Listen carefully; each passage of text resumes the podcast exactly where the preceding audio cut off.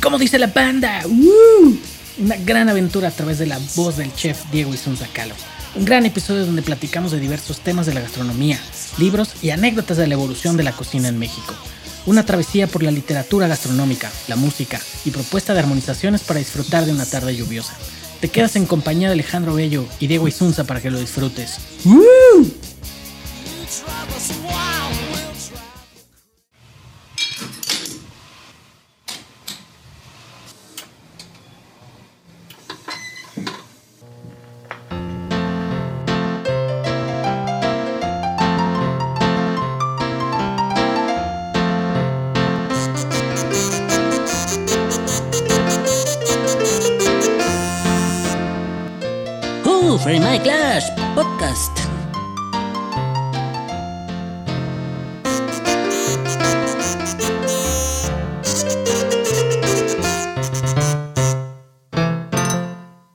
Pues buena tarde a todos, bienvenidos a Who Frame a Glass Podcast, episodio número 21.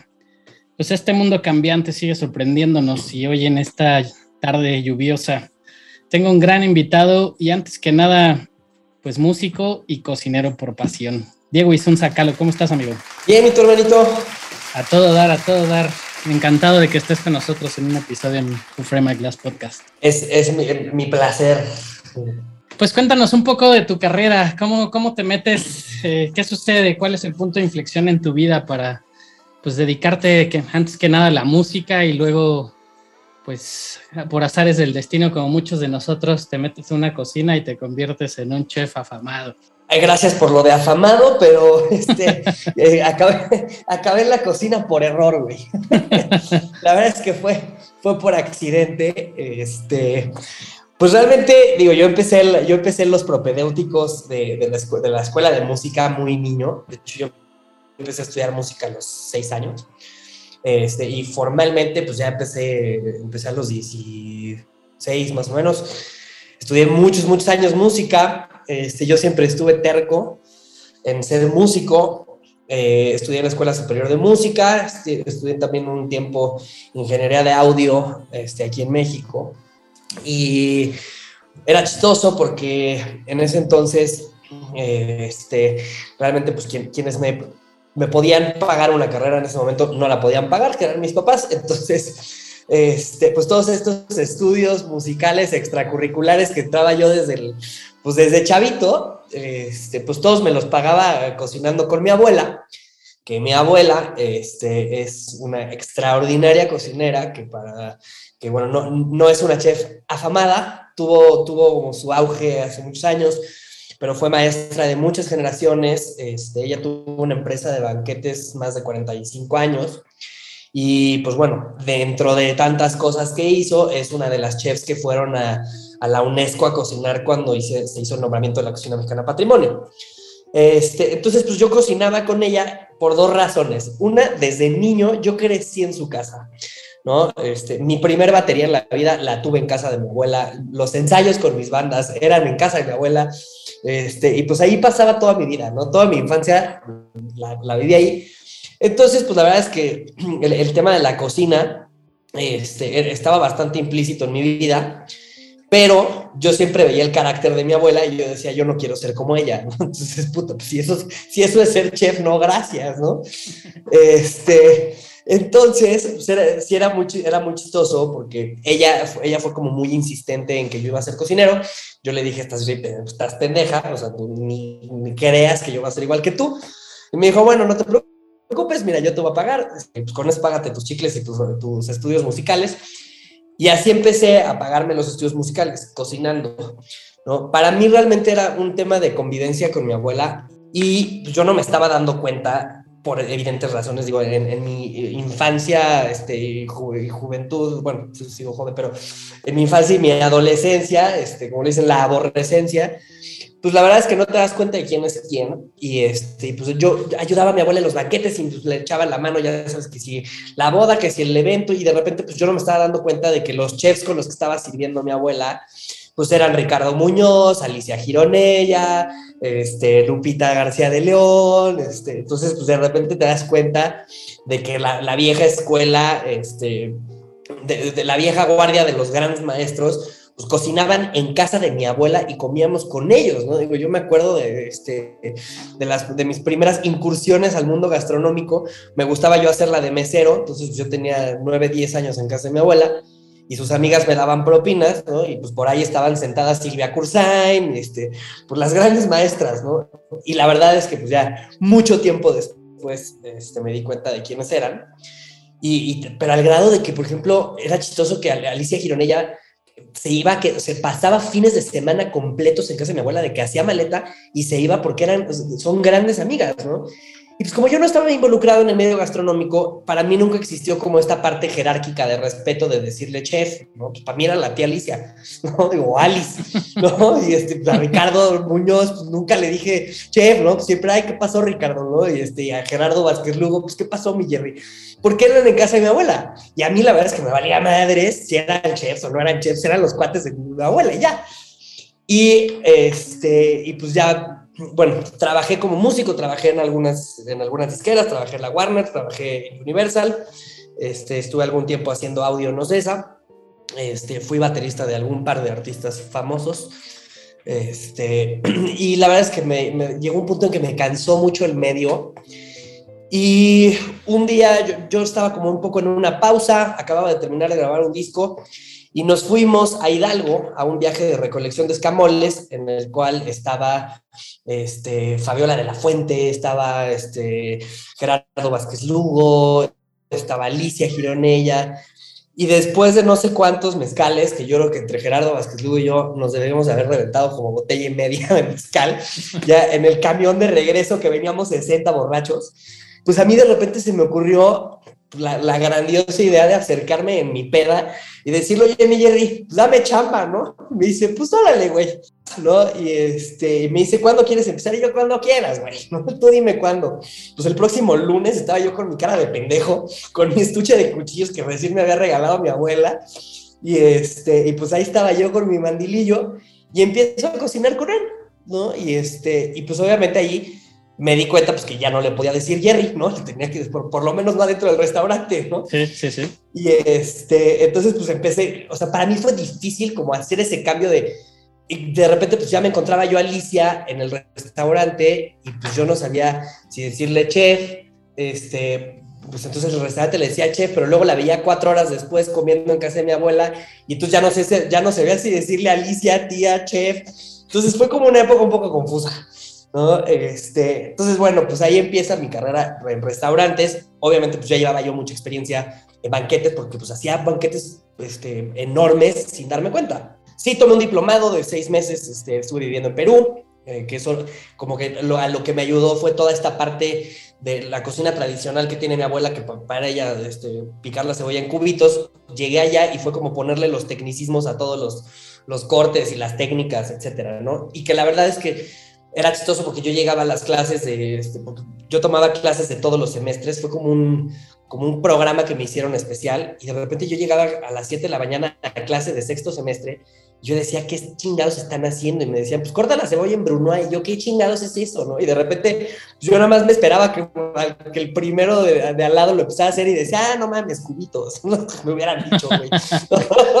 Entonces, así es como, como me empecé a dar cuenta pues, que todo tenía una terminología y que fue muy chistoso, porque esto, este, con, de hecho, con Gerardo hay un chiste ahí bastante, este, que, que es muy local de nosotros, que yo llego de Perú con todo ahora, o sea, salgo de la cocina tradicional de mi abuela de cortar en tiritas y en cubitos, uh -huh. me mandan a Perú a un pinche intensivo de, yo cocinaba de 7 de la mañana a 7 de la noche de lunes a sábado, seis meses, o sea, fue, una, fue un gran entrenamiento que me dieron, y regreso yo, dije, ah, huevo, ya me sé todos los nombres franceses, ya, y de repente llego a Nicos, restaurante con mayoras, y de repente yo la cebolla en Brunois, y se me queda viendo la mayora y me decía, ¿qué?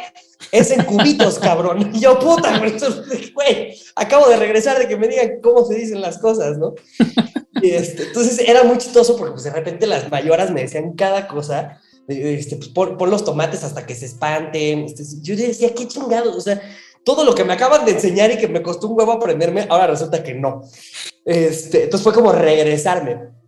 De Nicos, este, Gerardo estando en Mesamérica, el primer Mesamérica que hubo, me presentó con Enrique Olvera, este, y pues básicamente Gerardo me regaló a Enrique a los 15 días de Mesamérica, yo estaba ya trabajando en Puyol, este, entonces la verdad es que sí fue, fue un gran salto, también un salto que a mí me dio mucho miedo, la verdad es que reconozco a la fecha que en su momento no, no creo que yo hubiera estado listo para estar en un restaurante de, de esa categoría, pero aprendí muchísimo y, y, además hice extraordinarios amigos este, durante la, el, el, tiempo que estuve ahí en Puyol. Eh, de Puyol me fui eh, a Morimoto, ahí al Camino Real, con Pablito Peñalosa, uh -huh. que ahí mi estancia fue muy corta, este, te estoy hablando de cinco o seis meses, porque literalmente me robaron, este, de hecho estando yo en mi hora de comida, veo que este, estaba yo en el hotel y en mi hora de comida me marca Ricardo Muñoz, ¿no? Hola Diego, ¿cómo estás? Oye, pues fíjate que este, estoy buscando a alguien que, que, le guste y le apasione como todo el tema editorial y de investigación, y pues que además sea cocinero, y estoy reclutando gente pues para mi equipo de investigación, ¿te interesa? Y le dije, pues la verdad es que, digo, Morimoto sí es, es un gran restaurante, o fue un gran restaurante, ahorita ya no funciona, pero, pero independiente, pero no era un restaurante que estuviera, que fuera de un chef, eh, que fuera una escuela, ¿no? Digo, porque uh -huh. el Iron Chef Morimoto, pues realmente separaba, digo, pues cuántos restaurantes Morimotos hay, ¿no? Pues realmente, pues el Chef Morimoto, pues está en todos los demás, ¿no? Sí. Entonces, para mí esto era como, como muy importante eh, el irme con Ricardo, porque era trabajar de la mano con una de las eminencias de la cocina mexicana y aprender directamente de él y convivir con él todos los días, ¿no? Claro. Entonces, ahí me dice, te late, y además, pues obviamente yo chavo ya viviendo solo, este, pues además ganaba yo un poco más este, con, con, él, y le dije, va, súper jalo, y me dice, nada más que te necesito la próxima semana, y yo, puta, bueno, pues ahí voy con mi carota, de oigan, ¿qué creen que la próxima semana ya no vengo? Y este, pues bueno, estuve ahí un buen tiempo, la verdad es que fue una experiencia increíble de, de estar con Ricardo, eh, doy el brinco a chef ejecutivo de, Term de, Thermomix México, Estados Unidos y Latinoamérica. Uh -huh. Yo estaba de director de desarrollo de recetas, entonces yo desarrollaba toda, todas las recetas para México, Latinoamérica y Estados Unidos. Este, entonces era más una cocina de investigación que a mí me abrió, me abrió muchas puertas este, porque me conectó con mucha gente, porque digo, muchos decían que era como yo vendedor de Avon, ¿no? Este, pero con, con, licuadoras, ¿no? Y la verdad es que sí, o sea, la, digo, la gente realmente no veía toda esta parte que yo estaba haciendo atrás, que es bastante complicada de poder adaptar tantas recetas a que las cocine una máquina, ¿no? Entonces, salirte de tu cabeza de cocinero y, y este, ¿cómo se llama? Desarrollar procesos para que una ama de casa este, pueda cocinar y comer rico, ¿no? Y todo cocinado por una máquina, no es, un, no es algo fácil. Y pues además tiene un alcance mucho mayor, ¿no? Digo, ahora sí que yo presumo, con mucho orgullo presumo que publiqué tres libros con ellos, este, cada uno con 150 recetas, o sea, ahí estamos hablando de más de, 400, de 450 recetas que publiqué, que, cada, cada libro por lo menos se han vendido 20 mil copias, ¿no? Entonces, digo, hay 450 recetas este, mías, pues rondando por hogares mexicanos, ¿no? Entonces, pues eh, también tiene una parte muy bonita. Y además, pues había una parte de marketing que era, pues acercarme yo a los chefs y acercarme a la gente este, de los restaurantes, pues para enseñarles un poquito más como todas las posibilidades que tenía esta madre. Y entonces me toca hacer menú. Hicimos, de hecho, un menú de degustación en Casa Vico con, con Miquel Alonso, de todo lo cocinamos en Thermomix. Entonces me empecé a acercar mucho a, a, cocineros, pues que yo antes no tenía tanto contacto. Y la verdad es que fue un gran, este, fue un gran movimiento para mí. Al mismo tiempo, este, te estoy hablando de 2014, eh, me hacen embajador de, de los asadores Weber. Uh -huh. este, me voy a capacitar a Chicago y me convierto eh, pues, en uno de los Grill Ambassadors de, de, de, Weber aquí en México y desde entonces estoy con ellos este, pues dando capacitaciones de asado, ahumado, todo lo que tiene que ver con barbecue. Entonces como que estaba haciendo más cosas, de ahí abrí yo un restaurancito en Coyoacán, que no, este, una panadería, empezaron a caer eventos, este, empecé a, eh, a, hacer, a servirle yo todos los eventos privados a Ricardo Salinas Pliego, este, abrimos Padela, que pues ahí me, con, me conociste bastante bien, con Andrés sí, Amor. Con Andrés Amor, claro. Exactamente, este, pues abrimos Padela, que la verdad es que fue increíble. Eh, Y cuando está Padela, yo estaba operando Padela y además yo estaba operando mi negocio, que era una empresa de catering que puse con mi mujer, eh, con quien pues de repente pasamos de cero a estar sirviendo 450 cubiertos tres días por semana. Este, entonces ya de repente era 1500 cubiertos a la semana más Padela, me estaba yo volviendo loco. Este, nos estábamos volviendo locos y sale la oportunidad de irme a Valle de Bravo a ser chef ejecutivo de dos hoteles nuevos, me toca toda la apertura, eh, Casa Rodavento y Cinco Rodavento, los operé dos años y eh, pues estos hoteles están operados por una empresa americana que se llama Palisades, que tienen más de 80 propiedades y cuando termina mi ciclo en, en Rodavento, ellos me dijeron, oye, vente para acá. Entonces me fui a trabajar con ellos eh, estuve ahí un poco más de un año. Íbamos a abrir un hotel en Yucatán, el cual se paró por la pandemia. Entonces, desde ahí estoy haciendo lo que se deje. Y pues en últimas cosas, estuve este, viviendo seis meses en Los Ángeles como chef privado de una familia multimillonaria, este, que son socios de, de algunas de las productoras más importantes en Estados Unidos. Entonces me tocó servir la puro artista de Hollywood. Super. Durante seis meses. No, hombre, pues la, verdad es que... E, creo que con eso. sí, sí, sí, no, es una carrera muy vasta para, para la edad que tienes, sin duda, que, te admiro bastante de, lo que he aprendido mucho de, tu carrera y de la corta edad que tienes para desarrollarte en esto, porque además, eh, para toda la gente que nos escucha, pues sí tuvimos una forma muy particular de, conocernos, ¿no? Estuvo muy, muy chistosa esa, esa anécdota y pues la verdad ya está tal vez haciendo una, una broma de mal gusto eh, con, con, base en el linaje o en la sangre que, que traes en tus venas. Entonces, tal vez sea porque, plática para, para, otro capítulo, pero algo que me encantaría que, que me platicaras es esta formación de, de chefs, de cocineros, eh, la generación que te tocó y, cómo se fue desarrollando y desenvolviendo esta nueva propuesta gastronómica eh, ¿cómo, te tocó a ti vivir esta transición entre justo los grandes nombres que, que acabas de mencionar, como Ricardo Muñoz Orita, como Gerardo Vázquez Lugo, como la, mismísima señorona Gironella, este, y de repente tú ya te enfrentas a, marcar pues tendencia, estar a la par con otros, otros cocineros y, ver esta transición y propuestas nuevas de cocina vanguardista? La verdad es que ha sido un proceso bastante interesante. Este, creo que cuando una de las cosas que, a mí personalmente más me, me, han llamado la atención como de este cambio generacional, cuando yo empecé a trabajar eh, en, banquetes con mi abuela y que conocía, pues yo a todo, que, conocía sin saber quiénes eran este, a estos grandes chefs, eh, había una parte interesante y es que todo este tema de los los premios, este, el mejor chef, el 50 Best, el Latin Americas, los 120, los, o sea, todas estas listas y premiaciones y la chingada y el chef promesa y no existía, güey. No había eso.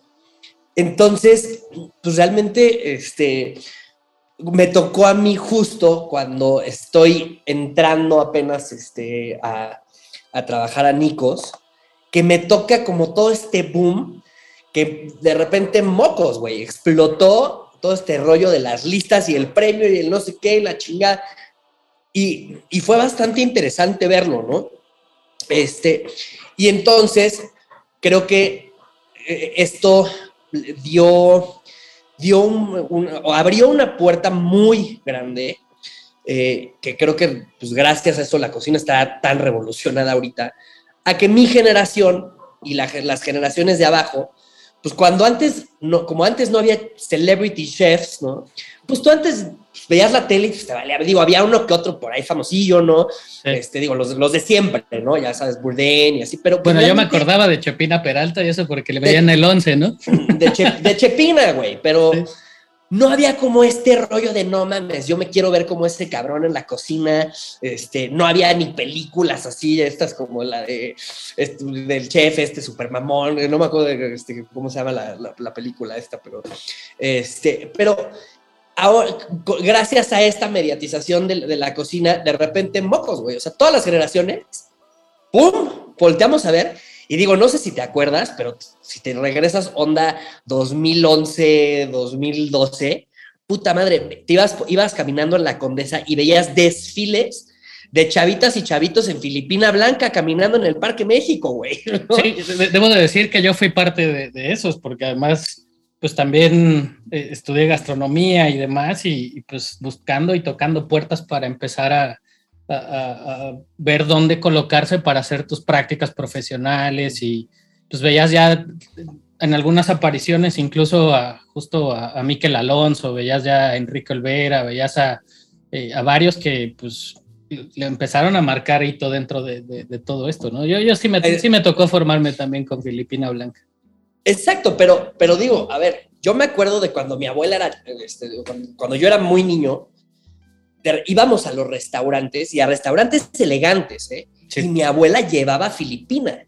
Y estaba, y en ese, y en ese, o sea, en esa época, puta, llegaba, llegaba mi abuela en Filipina a los restaurantes y se le cuadraban, y chef, ¿no? Porque antes el tema de la Filipina era como de, pues, güey, hay que ganársela, ¿no? Y no cualquier cabrón la trae. Y, es, y ahora te, llegas a un restaurante en Filipina y te sacan a patadas por naco, ¿no? Este, Por mamón y por naco, ¿no? Y por cochino. Este, entonces, pues sí, como que la, la nueva, mi generación tiene mucho más oportunidades, ¿no? Porque ahora se despertó un interés cabroncísimo, pero además ya se sabe quiénes son los chingones en México, ¿no? Y a nivel mundial ya los tienes a la vuelta de, prender tu Instagram, ¿no? Claro.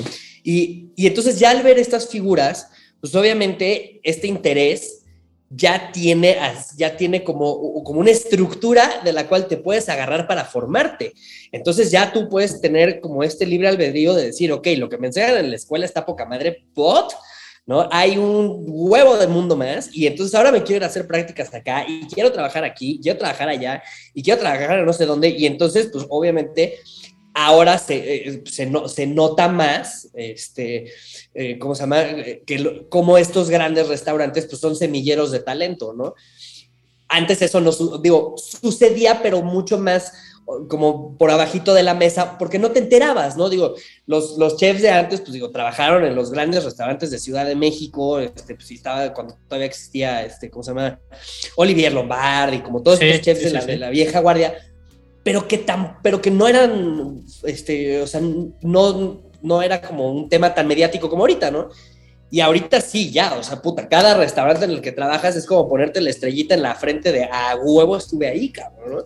Sí, claro. Entonces, obviamente, digo, a mí la verdad es que sí, de repente, este, he tenido que aprender a, bajarle un poquito, eh, este, como, como a las rayas de la intensidad, porque yo fui, siempre he sido muy estudioso, siempre he sido un pinche nerd, este, pero digo, al grado que yo me acuerdo que yo me, este, me estacionaba, yo entraba a las nueve a trabajar a Nicos y como yo vivía en casa de la chingada, llegaba dos, una hora y media antes y me estacionaba en el parque que está ahí en Clavería, en el parque de la China, y me estacionaba y en mi coche sacaba yo libros de cocina y me ponía a, a leer y me ponía a hacer técnicas y no sé qué obviamente, pues cuando ya tu situación se convierte en, más responsabilidades laborales, pues tus posibilidades de estudiar tanto van reduciéndose en tiempo. Claro. Y ahorita, pues de repente sí yo me he tenido como que bajar como, como las revoluciones, porque sí tuve una época hace no mucho en la que de repente empecé a ver a cocineros mucho más jóvenes que yo, que decían, no mames, qué pedo lo que están haciendo, cómo hizo eso, güey, o sea, de dónde sacó esa técnica, qué chingados es eso, cosas que en mi vida este, había visto, ¿no? Y que dices, ay, cabrón, ¿no? Este, y entonces también de repente me empezó como a entrar un poco de frustración, de, güey, no mames, te tienes que actualizar, eres un pendejo porque no estudiaste una carrera, ¿no? Y hasta que llegó un punto en que dije, no, güey, a ver, bájale, ¿no? Tres rayitas, este, más bien ten tu zona de expertise y lo que hagas, hazlo lo mejor posible, ¿no? Y sé el mejor en lo, que haces. Muchos ya me reconocen por toda esta parte de cocina de humo y de brasas y de leña. Este, pero pues sí es impresionante cómo ahora las herramientas que tienen este, las nuevas generaciones está cabrón. Sí, sí, sí, sí, la verdad es que ha crecido enormemente, digo, ahora eh, en algunos episodios anteriormente platicando con el chef Lalo Plasencia, este, con Nacho Oropesa justo era la, misma plática, ¿no? El mismo comentario de, pues, güey, cuando nosotros arrancamos, pues no había nada de esto y, me decía Nacho Oropesa en el episodio pasado, eh, pues yo cuando le dije a mis padres que quería estudiar para ser cocinero, para, para meterme a una cocina, decían, pues qué, tú vas a ser gay, vas a cocinar huevitos uno, huevitos dos. Y la verdad, ahora pues la, transición y la forma en la que se ha desenvuelto e, este mundo de la gastronomía, pues ha cambiado drásticamente. Pero debo decirte algo, amigo, que pues creo que sabes, digo, recientemente que, tuvimos la oportunidad de estar en tu casa y platicar de, diversos temas, encontré muchas similitudes de tu carrera con, con, no sé si alguna vez has leído el libro de Calor de Bill Buford. Eh, no. Fíjate que encontré mucha similitud porque él era... Eh, columnista del New Yorker.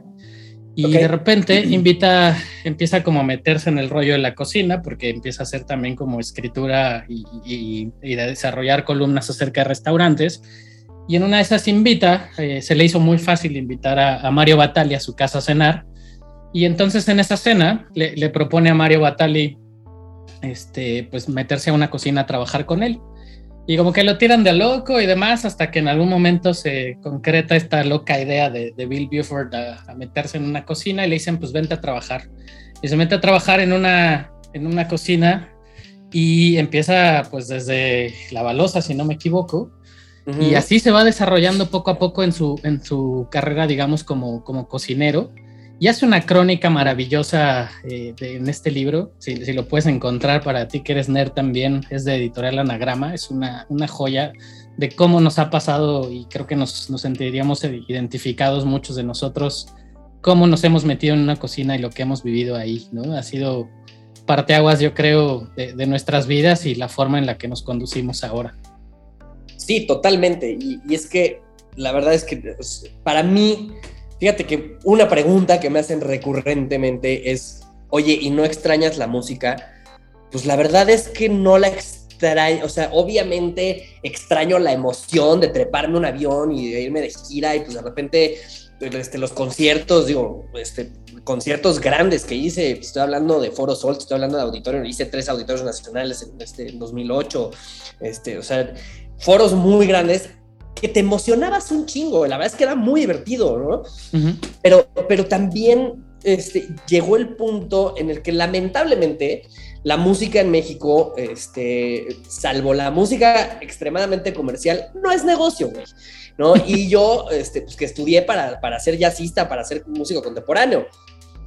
Entonces, pues digo, mi pasión era el jazz, el funk, este, el blues, y la verdad es que en México, pues digo, si eres jazzista, funkero, este, bluesero, pues tienes dos opciones. Tocas en bares los jueves, das clases particulares o terminas tocando para artistas de pop, que eso es lo que yo hacía, ¿no? Okay. Entonces de repente llegó un punto en que decía, puta, ya, o sea, toco desde artistas de pop, en bodas, en bares, este, pero realmente como dedico, o sea, dedicarles solamente a un género y a lo tuyo, pues es un poco complicado, eh, no hay suficiente público en México como para ese tipo de géneros. Este, entonces yo me cansé de eso y cuando doy el brinco a la cocina, curiosamente me empecé a conectar muchísimo más hacia la música, ¿no? Y me empecé a conectar mucho más como en un rollo este, más personal que laboral. Entonces dejé de hacer música para ganarme la vida y más bien empecé a hacer música porque la disfruta un, porque la disfruto, ¿no? Este, empecé a, este, a, reconectarme con amigos de la música, de repente, pues me, haciendo banquetes, pues este, cuando de repente pues me, veo sirviendo en shows, donde los shows eran músicos amigos míos, o yo les hacía el catering a los artistas y los músicos eran cuates míos y alguna vez tocamos juntos, este, y entonces empiezo a descubrir que, que además hay una comunicación interesantísima eh, entre, la entre la música y la cocina, ¿no? Y en muchos sentidos, ¿no? Que, una y la otra son absolutamente complementarias de una, una cena, una comida te puede cambiar radicalmente con la música con la que estás acompañando. Y por el otro lado, también la cocina es súper musical, ¿no? Y entonces, este, de repente, por ejemplo, yo tengo, obviamente por, por mi entrenamiento musical, tengo buen oído. Y entonces de repente llego a una cocina y escucho que prenden algo y reconozco si es una licuadora, si es una Vitamix o si es una Thermomix. O de repente cosas que pones a, cocinar y que por el sonido que está haciendo la plancha ya te das un poquito cuenta de cómo está el término, de cómo va la cocción, ¿no? Este, entonces, y además, pues en la cocina, o sea, los, fundamentos principales de la música, ¿no? Son la, la melodía, la armonía y el ritmo, ¿no? Este, son los tres componentes esenciales de la música. Y en la cocina hay, hay muchísima, o sea, tiene que haber un ritmo, ¿no? O sea, entras a una cocina de restaurante y ves como todo el mundo está como bailando completamente sincronizado, ¿no? Este, por el otro lado tienes como esta parte de armonización de los platos, de la armonización con las bebidas. Y en la parte melódica, pues creo que sí puedes generar muchos colores y muchos tonos y muchas texturas con lo que haces en la cocina, ¿no? Entonces, si a eso le sumas música, dices, no mames, es puta, o sea, están casados. Sí. Ese es el maridaje perfecto. Claro. Dentro de, este, de estos tres factores que mencionas, eh, si pudiéramos hablar eh, y pudieras tal vez plantear en, esta, en este episodio eh, en una, una analogía entre la música y la subjetividad, digamos, entre la gastronomía y el vino y esta sinfonía que se puede crear y esta armonización, ¿cómo, cómo lo, lo, podrías plantear así para poder ejecutar un platillo o cómo lo llevas a cabo en una cocina justo cuando Sí, es más, yo me, atrevería a preguntarte, si yo te pusiera ahorita una canción de, no sé, este, un, jazz o un blues, ¿tú lo podrías transformar en un platillo en ese sentido? ¿Y con qué lo armonizarías si fuera con alguna bebida? No, no creo que pueda transformar una canción en un platillo. Hay quien, hay quien dice que lo hace, este, que me parece increíble. Más bien, creo que, que la música tiene temperaturas, ¿no? Este, hay música muy fría, hay música muy cálida, este, y, cada, y la música, pues obviamente, dependiendo de la frialdad, de los acordes que uses, si usas acordes mayores, menores, disminuidos, este, con sextas, aumentadas, tensiones, con eso vas generando sensaciones, ¿no? Y entonces lo que, lo que sí creo posible y que me encanta hacerlo es cocinar algo que me produzca la misma sensación que, que una canción, ¿no? Entonces, definitivamente, o sea, el, decir, puta, a mí esta rola me produce mucha nostalgia, cabrón, ¿no? Me produce mucha calidez, me produce un apapacho, puta, pues cocinas algo que te produzca esas mismas sensaciones, ¿no? Y obviamente pues lo sumas a contextos históricos, culturales, y entonces, bueno, pues te das ahí un poquito más de herramientas para poder crear algo en función de la música. Pero una de las cosas también que aprendí este, gracias a un maestro de música, esto es algo que nunca se me va a olvidar, es que de repente cuando salimos de la escuela, y llámese la escuela culinaria o la escuela de música, te enseñan tantas técnicas y tanta pinche teoría y tantas, este, o sea, tan, tanta pinche información que de repente sales de la carrera y ya cuando te enfrentas al mundo y que tienes que empezar tengo un chingo de información, entonces voy a poner toda esa información ahí, ¿no? Y entonces te das cuenta, puta, yo justo estaba revisando algunas de las primeras libretas con recetas mías que tengo y digo, no mames, ¿cómo te atreviste a servir esto, cabrón, no? Porque eran derroches de técnica, técnica, técnica, técnica, técnica, ¿no? Y, que de repente es tanto y es como cuando escuchas la música extremadamente virtuosa que te echas una rola pero no el disco, ¿no? Lo mismo pasa con la cocina, te echas un plato pero no el menú completo, ¿no? Cuando es una cocina tan exorbitante y tanta y llena de sabores y te cansa. ¿no? Y entonces justo a mí un maestro me dijo, güey, tú tienes que entender la música como tu chocolate favorito, ¿no? Tu chocolate favorito va a venir en una barra de, de 50 gramos, ¿no? Y tienes dos posibilidades. Agarras la barra completa y te la metes al hocico y la masticas y te la tragas y te vas a ver de poca madre 30, 40 segundos y se acabó, güey. Pero ¿qué pasa si ese mismo chocolate te lo empiezas a comer a mordiditas? Te va a durar 20 minutos, ¿no? Es el mismo contenido, es exactamente el mismo chocolate, pero el placer se va a extender, ¿no? Entonces, eso es algo que yo eh, como tratado de aplicar mucho hacia, hacia la parte musical y hacia la parte de cocinero, ¿no? Como de no, no saturar, este, entonces pues, empecé a volver mi cocina un poco más limpia, menos técnica, más de sabor, este, y pues ahí es cuando creo que vas forjando tu personalidad como cocinero y por eso ahorita ya, ya, este, ya llegué como a ese punto en el que ya ni me agobia ni me aflige para nada el ver cocineros de 23 años haciendo una cocina espectacular, con unos montajes espectaculares, porque digo, güey, pues eso es, lo, eso es lo nuevo, ¿no? Y claro que aprendo cosas y tomo cosas, pero yo estoy cómodo con lo que hago y cómodo con, con el estilo de cocinero que soy, ¿no? Y no le voy a competir a eso, ni me voy a poner a las patadas con otros chefs que, que hacen una cocina diferente. Sí, sí, la verdad te, te entiendo. Oye, y, digo, yo sé que de repente esto ya es una pregunta tal vez muy, muy trillada eh, en cuestión eh, de, de, tu carrera y demás. E, esta experiencia que, que alguna vez realizaste de la, de la cena en el Anahuacali, la cena que tiene que ver un tanto con tu familia, si, si nos puedes platicar un poquito acerca de esa experiencia, ¿cómo, cómo es que se fue desarrollando? ¿En qué momento eh, pues ya recibes tal cual la, invitación para participar? Eh, tengo entendido que pues, en, parte por, por, tu madre también. Eh, y, cómo fue esa noche? La verdad es que no tuve la oportunidad de, de, poder Mira, hemos, algo así. Hemos servido muchas cenas ya. Ok. Este, la verdad es que, mira, ahora sí que puedo decirte que yo todas esas cenas que hoy en día afortunadamente ya digo porque conoce la gente que este, lo que hago pues ya me han llamado por mis propios méritos y por mi trabajo, ¿no? Pero sí, te, sí tengo que ser este, honesto de, que las primeras cenas que yo llegué a servir en, cualquiera de los museos de Diego y de Frida, que sobre todo, bueno, he servido en Casa Azul, he servido en el Museo Casa Estudio y he servido en Anahuacali.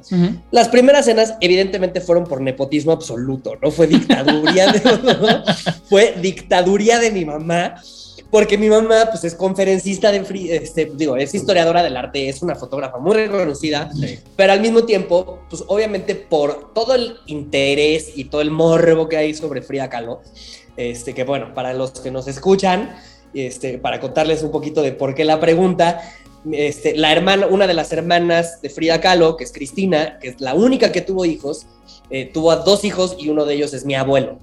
Este, entonces, bueno, de ahí el linaje, que lo único que me heredó es la pinche uniceja, ¿no? Este, ni, un cuadro, Entonces, este, pues obviamente a mi mamá la empiezan a buscar de museos, de galerías, este, para dar conferencias a nivel internacional de Frida Kahlo. Y pues obviamente de repente le decían, oye, pues es que fíjate que vamos a hacer una cena en la Casa Azul donde queremos este, servir. Oye, mi hijo es chef. Y entonces obviamente pues se despierta ese interés de, puta, pues qué mejor que la sobrina nieta de Frida Kahlo nos dé el recorrido guiado y el sobrino bisnieto nos cocine en la Casa Azul, ¿no? Claro. Entonces salió de ahí, este, yo creo que la cena específica a la que te refieres fue una que hicimos para Airbnb. Sí, con México desconocido, me parece también, ¿no? Este, ay, no me acuerdo la verdad, pero mira, fue una cena que realmente servimos en Casa Azul. Ok. Este, y en la Casa Azul se sirvió una cena para 30 personas, casi toda la prensa, y una pareja que a través de una dinámica de Airbnb lo que se ganó es que adentro del Anahuacali se montó una habitación y esa pareja pasaba la noche en la casa, en el Anahuacali, ¿no? Entonces, digo, la verdad es que si te soy sincero, la experiencia estuvo poca madre, pero si a mí me lo ofreces, ni cagando duermo en ese museo. O sea, yo, bueno, ni por error me metes a dormir a un museo de, la, de, Frida. ¿no? A mí, de hecho, desde niño, pues ya me causaban un poquito de, como de, no sé, algo me causaban un poquito los museos de Frida, por lo que representaban y por el hecho de que ir a casa donde vivía una tía, pero que ahora es un museo.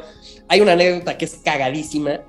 Estábamos bien chavitos, yo creo que yo debe haber tenido 10 años, mi hermano debe de haber tenido 5 años, mi hermano es un extraordinario cineasta, este, y nos lleva mi mamá a conocer por primera vez la Casa Azul y vamos a la Casa Azul y estamos formados como cualquier hijo de vecino en la taquilla.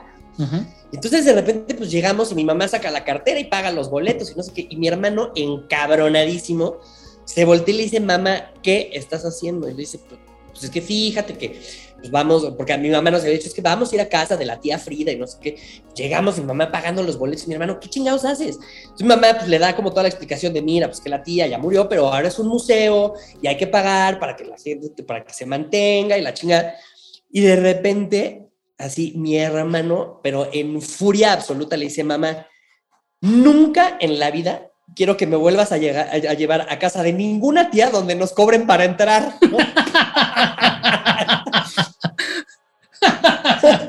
Qué buena. Entonces, puta, es una joya, güey, ¿no? Entonces, pero ahí es cuando te das cuenta que la verdad es que es algo a lo que yo sí le he tenido que dar la vuelta muchas veces, porque si hay un morbo muy grande y de repente termina desviándose tu propia carrera, hacia algo que no tiene nada que ver contigo, güey.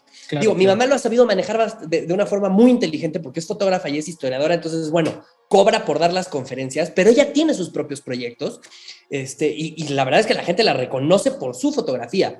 Claro. Y, y, de repente, pues a mí cuando me empiezan a caer oportunidades, este, y, hay una muy, hay una en específico que, que, que me acuerdo mucho, este, me, hacen una, me hacen una invitación este, para una entrevista, para entrevistarme en Fox Latino en Los Ángeles, porque fui a servir allá en un festival. Y puta, pues de repente yo estoy en una entrevista con dos presentadoras de Fox Latino, Los Ángeles, mi primera entrevista internacional en televisión. Este, puta, pues era así una, era un gran reto, ¿no? Y empiezo a hablar sobre el festival y no sé qué, y de repente la presentadora, que se llama Marcy López, me acuerdo perfecto, este, se voltea y me dice, oye, ¿qué se siente ser un calo? Y dije, puta, ahí me entraron como mis 10 segundos de lucidez en los que dije, si contesto, la entrevista va a ser de fría calo y a la chingada con todo mi trabajo y lo que vine a promover. Y entonces me volteé y le dije, ¿qué se siente ser López? ¿No? Y se, y se cuadró, ¿no? Y le dije, es que para mí es exactamente lo mismo ser Calo que ser López. Es mi apellido. Punto.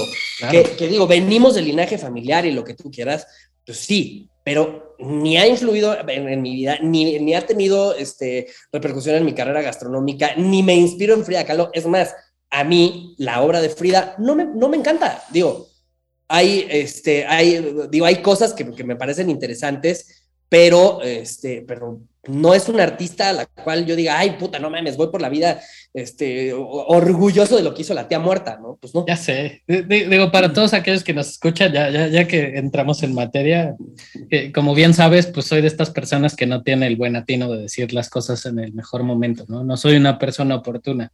Y me acuerdo que cuando nos presenta Gabriel Cardona, este que pues traemos un proyecto ahí de hacer una cena maridaje en Mexicana Mazarik, justo. Este, pues lo primero que, dice el, el, pendejo del Alex es, Diego, te tengo que decir algo, me caga Frida Kahlo, ¿no? Y, y, digo, ahí empezó como nuestra, nuestro approach, y, no en el sentido, obviamente, de, de, de, pues de, ofender a nadie, sino de que la propuesta igualmente artística a mí tampoco me ha gustado y la iconografía en lo que se ha convertido y, el cierto estandarte en el que mucha gente de repente se toma innecesariamente e infundadamente, pues la verdad es lo que no me atrae a mí, ¿no? Tampoco me parece la, la pintora más virtuosa que haya dado nuestro país. Pero bueno, pues también al final del día es demasiado subjetivo el mundo del arte, al igual que el mundo del vino y la gastronomía, ¿no? Pero es que el mundo del arte, el vino es, a ver, ¿qué, qué es buen arte y qué es mal arte? Digo, obviamente hay ciertas cosas, ciertos parámetros básicos y esenciales que puedes decir, este plato es una cagada, ¿no?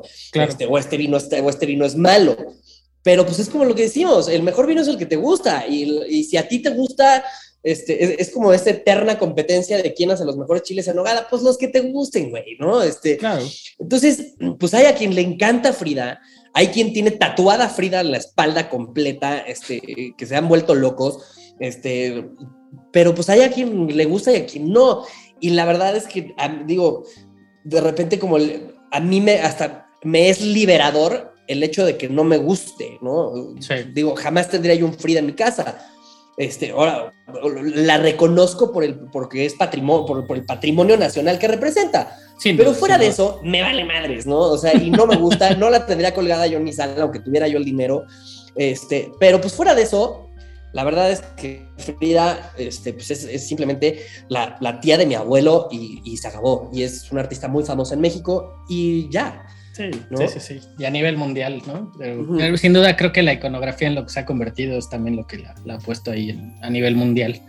Oye, amigo, y fíjate que ahorita este, me, acordaba mucho de, esta tarde que, estuvimos recientemente en tu casa y ya me di la tarea de comprar el libro de Hal McGee. Eh, ¿Qué tal, verdad? No manches, si, si lo pueden encontrar. Es un libro maravilloso, eh, se los recomiendo mucho. Se llama La cocina y los alimentos. Básicamente es una, es una enciclopedia y, que habla mucho de la, de la ciencia y, la comida. Pero si pudieras recomendarnos, aparte de este libro, que debo decir que me, atrapaste, pero inmensamente con este libro, y, si pudieras recomendarnos tal vez un par de libros más, unos tres libros más, para poder reentender este, este proceso en el que pues todos los que quieren desarrollarse en el mundo de la gastronomía y obviamente pues también en el, en el mundo del vino para poder empatar estos dos grandes placeres, ¿cuáles nos recomendarías y por qué?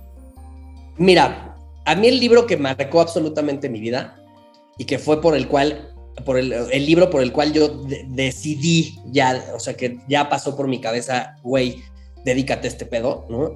Es un libro de un extraordinario cocinero que todo mundo conoce y que a mí personalmente su cocina no me encanta, la verdad, o sea, el tipo de cocina.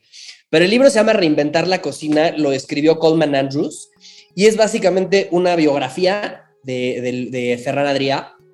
Eh, este, y el haberlo leído, yo lo leí exactamente cuando, eh, cuando yo estaba todavía en banquetes con mi abuela y de repente, y, pero seguía yo haciendo, seguía yo trabajando como músico. Y de repente lo leo y me doy cuenta de, cómo pudo transformar y marcar completamente una época a través de la cocina, que además yo soy un apasionadazo de la ciencia, me encanta todo lo que tiene que ver con química, este, física, biología, este, y de repente dije, no mames, este güey hace todo lo que me encanta, ¿no? Y además hace referencias a, este, a músicos, y dije, no mames, este libro vale absolutamente toda la pena. Ese es un libro que a mí me marcó absolutamente eh, para siempre. Este, híjole, pues definitivamente este que dices de, este, de, la cocina y los alimentos, este, yo creo que llevó mi, mi nivel de entendimiento de, de la cocina hacia eh, ya como, como hacia realmente entender qué estaba pasando adentro de todo lo que yo estaba haciendo. Entonces es un libro que, que a mí, este, como que me hizo, me hizo mucho ruido el, el, el, decir, güey, es que no estás cocinando, ¿no? Estás transformando alimentos a nivel, este, al nivel molecular, cabrón, ¿no? Y no tiene que ser, y ahí es cuando entendí que toda la cocina es molecular, ¿no? Y, sí, sí. Este, entonces, ese libro, pues te digo, está, esos dos están así en, en mi top. Eh, definitivamente, eh, pues, ¿cuál, cuál otro me, encanta? Eh, hay uno que se llama Diccionario de Cocina, que escribió Alejandro Dumas. Este, ah, imagínate, o sea, nada, nada, nada más y nada menos que el autor de Los Mosqueteros, ¿no? Este, sí, sí, sí. Pues este libro se llama Diccionario de Cocina de Alejandro Dumas, que, que, la verdad es que es un extraordinario libro, este, como obra literaria y como, este, ¿cómo se llama? Eh, y, como, como, como además libro de, recetas, este, y, además de recetas también como de terminología de la cocina. Es muy bonito. Eh, y hay otro que se llama A Victorian Cookbook for the Working Class. Este, y es un libro que es muy, muy bonito es un libro, este, pues obviamente de la época este, victoriana, sí, sí. Eh, que escribe el, chef de la reina Victoria. Y entonces hace un libro que se, llama, que se llama A Victorian Cookbook for the Working Class, que adapta las recetas que él le cocinaba a la reina Victoria, pero las adapta para el working class, ¿no? Para la clase trabajadora. Y es un libro que te meas de la risa. Digo, las recetas son bastante interesantes, este, pero cuando, cuando lees en los procedimientos es, vas al bosque, o sea, vas al campo y buscas una vaca mediana de aproximadamente tanto de edad, este, ya, que la, ya que la sacrificaste y la, de, la desangraste, entonces preparas veintitantas cubetas de no sé qué y veintitantas cubetas, porque eran recetas pensadas para que una sola receta le diera de comer a todo el pueblo. Entonces, es un libro bien bonito. O sea, te lo, te lo recomiendo mucho. Luego te mando la portada. Va, va, va. de hecho, aquí a la mano. ahorita que decías de Alejandro Dumas, también no sé si alguna vez has, has oído hablar de, de, Pedro Escobar. Es una persona a quien este, estimo mucho y estuvo ya también en el, en el podcast. Es escritor y lanzó una publicación el año pasado que se llama Los buenos vinos en la historia si me permites, te lo, te lo voy a regalar, amigo, para que lo leas, porque justo hace una, una crónica eh, eh, de varios personajes en el mundo del vino y, los bon vivant y la, los, la gente que le ha gustado vivir estos grandes placeres. Eh, y justo pues habla de Alejandro Dumas, habla de Hemingway, de muchos y los vinos que, que pues, solían beber en, en estas eh, estos grandes festines, ¿no? También bastante, bastante padre, así que si me lo permites te lo, te lo voy a regalar para que lo, lo leas. Me va a dar mucho gusto. Déjame, te voy a corregir rapidísimo el título, ya, ya lo encontré. El libro se llama A Plain Cookery Book for the Working Classes. Ok. Este, que dice, es by Charles Elm Francatelli, y abajo viene una descripción bastante linda que dice, este, late maitre de hotel, o sea, era el, el, el maitre, and chief cook to her gracious majesty Queen Victoria. Wow. Este, vale cabroncísimo la pena ese libro. A Plain que- Cookery Book for the Working Classes. Ahorita que decías también de, esta, de este tema de la, la vaca y sacrificarla, justo en este libro de Bill Buford, eh, también se atreve a hacer una, una, una, una, similitud o, una analogía, que cuando ya lo mandan a destazar un, un animal, no, no recuerdo cuál era, eh, pues em- él hace una analogía con el infierno de Dante. Entonces, esa parte así me voló la cabeza. Estuvo, estuvo maravillosa esa parte del libro. Así que si, si puedes también por ahí buscarlo, este, te, lo, te lo recomiendo muchísimo. Está bien chingón. Por supuesto. Pues es- ahí están, yo creo que tres títulos bastante interesantes. Sí, pues para toda la gente que nos escucha, creo que allá hay una propuesta súper, súper in- interesante. Oye, y si pudiéramos hacer sinergia eh, justo con las bebidas, eh, digo, sé que bebes vino, eh, sé que te gusta eh, probar distintas cosas. eh, por, por Andrés Amor, alguna vez, si no mal recuerdo, creo que también me había platicado que, justo tienes una muy buena armonización en cuestión de platillos y, bebidas. Si pudiéramos tam- también escuchar de, viva voz eh, algunas propuestas que nos pudieras hacer, tal vez de comida pues callejera, tal vez de alguna propuesta o algún lugar que nos quieras recomendar para ir a comer, o, y con qué vinos te gustaría acompañar, ¿cuáles serían estas propuestas? Pues mira, una que te tenía definitivamente es un drink, este es mi drink favorito, este creo que refleja mucho este, mi, mi personalidad, mi forma de ser, este, que soy eh, también como cocinero soy a veces muy clásico, este, soy un poco amargo a veces, este, aunque luego soy, soy un desmadre, pero de repente tengo mis, mis ratos de amargura. Este, es una canción que se llama Brick House de The Commodores. Ok. Este, yo soy fonquerísimo, este, me encanta a mí todo lo que es la música 50s, este, o sea, todo de 50, 60, 70 soy, soy fan. Este, y esta canción, definitivamente yo, así, eh, cuando estaba pensando en, en- en el podcast, definitivamente es la que yo me tomaría con un Negroni, ¿no? Para arrancar un día así de, ya, o sea, de- después de esto ya todo va a valer madres, ¿no? Este, entonces, es como una canción que me pone en, en muy buen mood. Este, en cuestión de cocina, te voy a decir, o sea, en cuestión de, de dónde comer, te voy a ser súper honesto. Soy un güey bien, bien, bien básico para comer. Este, la verdad es que, o sea, los restaurantes me inspiran mucho y me encanta este, ir a restaurantes como de, propuesta. Pero la verdad es que yo soy un güey que, que disfruta muchísimo la comida callejera.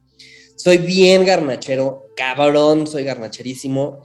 Y, este, y, procuro como, como simplificarme muchas veces la vida, ¿no? Este, en mi casa algo que siempre he dicho es que, pues de repente, este, tienes que ser como, o sea, como cocinero tienes que ser creativo todo tu pinche día y además estás cocinando, tienes que descansar esa creatividad, porque también se cansa, ¿no? Este, la creatividad no es que se agote, más bien se- se- te cansas, este, y, y de repente pues, te, te topas con bloqueos, y por lo mismo, en mi casa procuro comer lo más sencillo posible.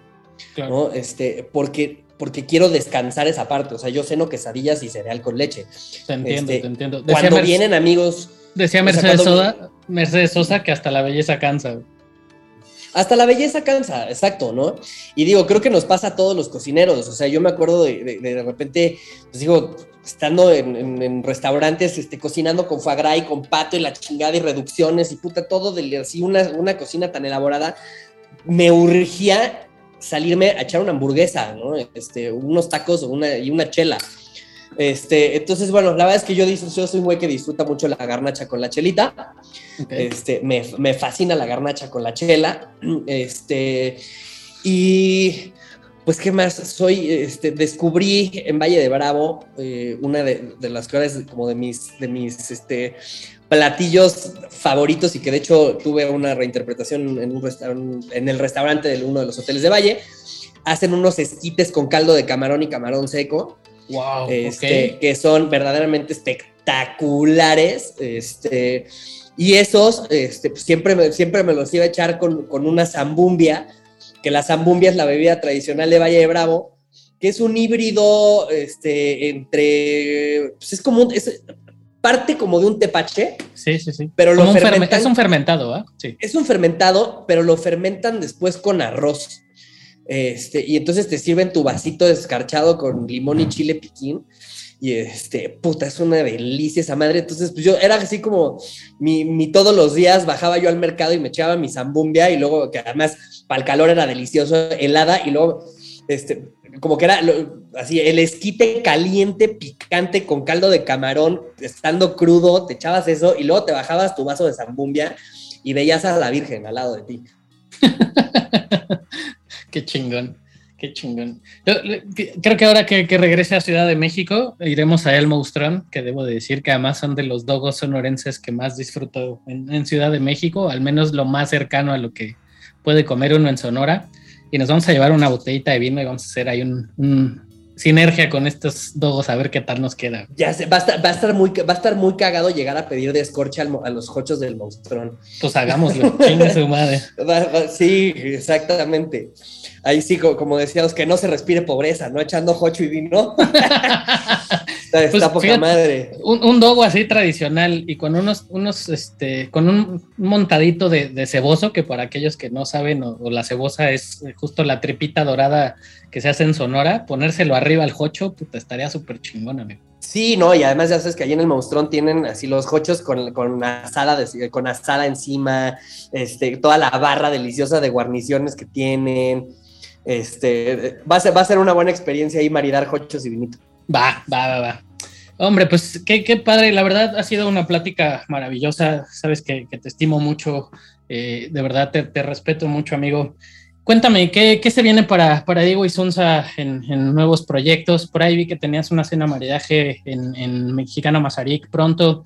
Pero ¿qué otros proyectos aparte de, este, de mi media costilla que en algún momento andábamos por ahí promocionando y, echándote la mano? Pues, ¿qué, se viene más para, para Diego Isunza? Ahorita el, tema de mi media costilla lo estamos reactivando. Este, eh, eh, entramos en pausa este, por dos razones. La primera, este, estábamos en un lugar que no nos estaba conviniendo y luego tuvimos una pequeña epidemia en la cual nuestro personal se enfermó de COVID. Este, entonces nos obligó a hacer un cierre. sí, y pues eso obviamente te obliga a seguir pagando nóminas, entonces tuvimos que, cerrar en vez de contratar personal emergente. Este, pero bueno, eso es un proyecto que se reactiva. Este, tengo un proyecto bien padre este, que pronto lanzaremos. Eh, me asocié con, con Dani, Dani Velasco, que es un grandísimo amigo mío. Él es eh, el nieto de Raúl Velasco, el grandísimo este, presentador de televisión. Y con él estamos poniendo, poniendo un proyecto que se llama Bad, ya les contaré. Este, es un tema de brunch que está bastante padre. Y este, también eh, al lado de él, pues retomando el tema Frida Kahlo, este, estamos ya cerrando varios convenios bastante grandes, eh, donde acabamos de conseguir un permiso eh, para poder operar el museo, la Casa Azul, este, en las tardes, a, puerta cerrada, para dar este, cenas, eh, cenas maridaje para 30 personas en el patio de la casa.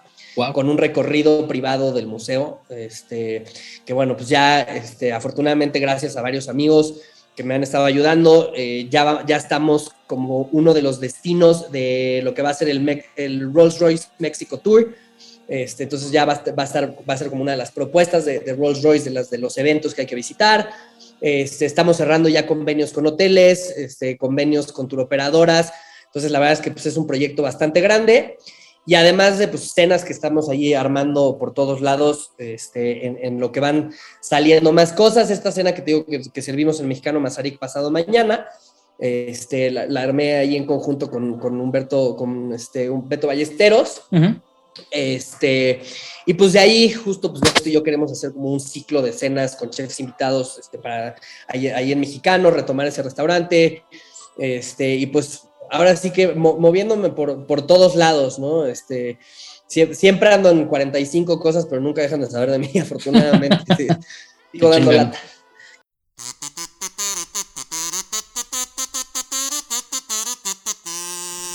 Y si te preguntabas acerca de nuestras redes sociales, búscanos en Instagram como arroba Podcast, en Facebook como Podcast y en nuestro correo oficial whoframeaglass.gmail.com.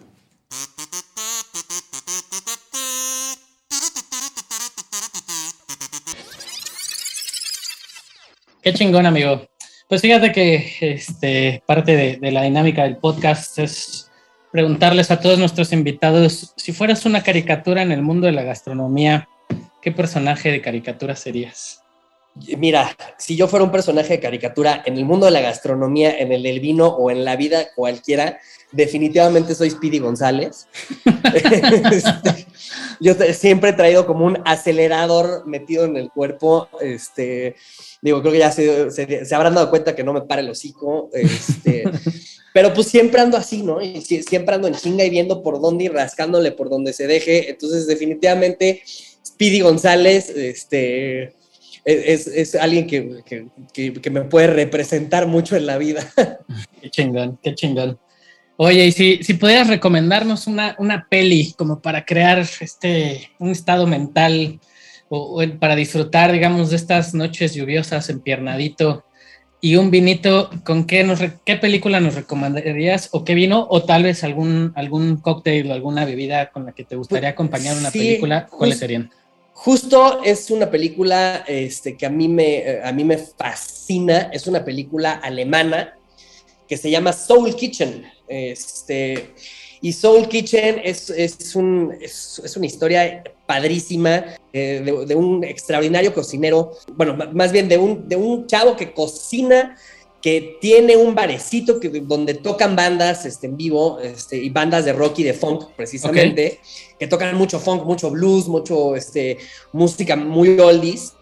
Este, y, el, bar, este, pues empieza ahí a irse, se, empieza a ir a la, fregada, este, el dueño del bar se empieza a súper frustrar y, y, se topa con un chef, estrella Michelin, este, ya sabes, el típico chef del peor carácter del planeta que sale y le quita el plato este, al comenzar porque, porque el comensal lo regresó, entonces va y le mienta a la madre en la mesa y corren al chef, ¿no? Y, este, y entonces, por, por azares del destino, se encuentran afuera del restaurante y está el chef mentando madre, es un chef de, de, de, alta cocina.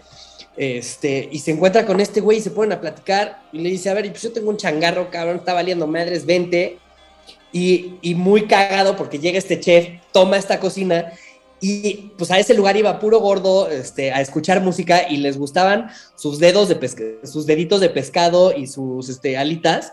Y de repente llega este güey y mete un menú mamoncísimo y se le vacía el lugar, güey. y entonces, como este chef de, de, una cocina tan de alto pedorraje, le tiene que bajar de huevos, cabrón. Y como este chavo, que es el dueño del, del bar, aprende a cocinar y empieza a, volverse un cocinero y el lugar se llama Soul Kitchen, ¿no? Y entonces es una cocina de mucha alma que, de repente pues, la, la gente empieza a llegar histérica porque ya se empieza a poner loquísima la gente por entrar para cenar y para ver a las bandas en vivo y al DJ, no sé qué. Entonces es una película que, que a mí me pone del mejor humor, este, y, pues yo esa, esa definitivamente me la echaría este, con, un, con una chelita y lo, arrancaría con una chela y luego unos whiskies porque sí te ponen todo el mood. Qué chingón. Lo, primero que me vino a la mente cuando escuché Soul Kitchen fue la canción de The Doors. Ah, ándale. Sí, ¿no? Sí, y justo, ¿no? Es mucho el, tipo de música que te vas a encontrar en esa película. El soundtrack es maravilloso. Este, te encuentras ahí un, de verdad unas joyas de rolitas. Este, y pues la verdad es que si la pueden ver, este, si la, si la pueden ver, dénsela. Este, pues mira, te vas, a, te vas a encontrar desde Cool the Gang, Quincy Jones, este, Mongo Santa María, este, Curtis, Mayfield, a Louis Armstrong, este, eh, entonces es, es un gran, gran playlist para que te pongas en súper buen mood, a escuchar funkcito rico, este, y ver una cocina que todo se te antoja y todos los drinks se te antojan. Y si nos dejaras ya una, una cancioncita ya para cerrar el episodio y dejar a toda la gente que nos escucha en un mood súper chingón y disfrutar de estas tardes lluviosas, ¿qué canción pues, sería? Pues mira, te había, te, había puesto ahí, te este, había mencionado aquí inicialmente este, Brick House de The Commodores, pero por ahí hay una rolita que también les puede, este, les puede encantar, de Mongo Santa María, este, que, que la canción se llama Get the Money. A toda madre. Pues entonces vamos a dejar a todos nuestros escuchas con Get the Money, a disfrutar de este, de este jueves por la tarde maravilloso y que los pongamos en un mood súper chingón. Diego, muchísimas gracias por haber estado en este episodio, gracias por ser parte de este proyecto y de verdad un enorme placer que hayas sido partícipe de esto. Igualmente, querido, fue para mí un placer. Igual, un abrazote. Eh, y un, un saludo a todos los que se nos están escuchando.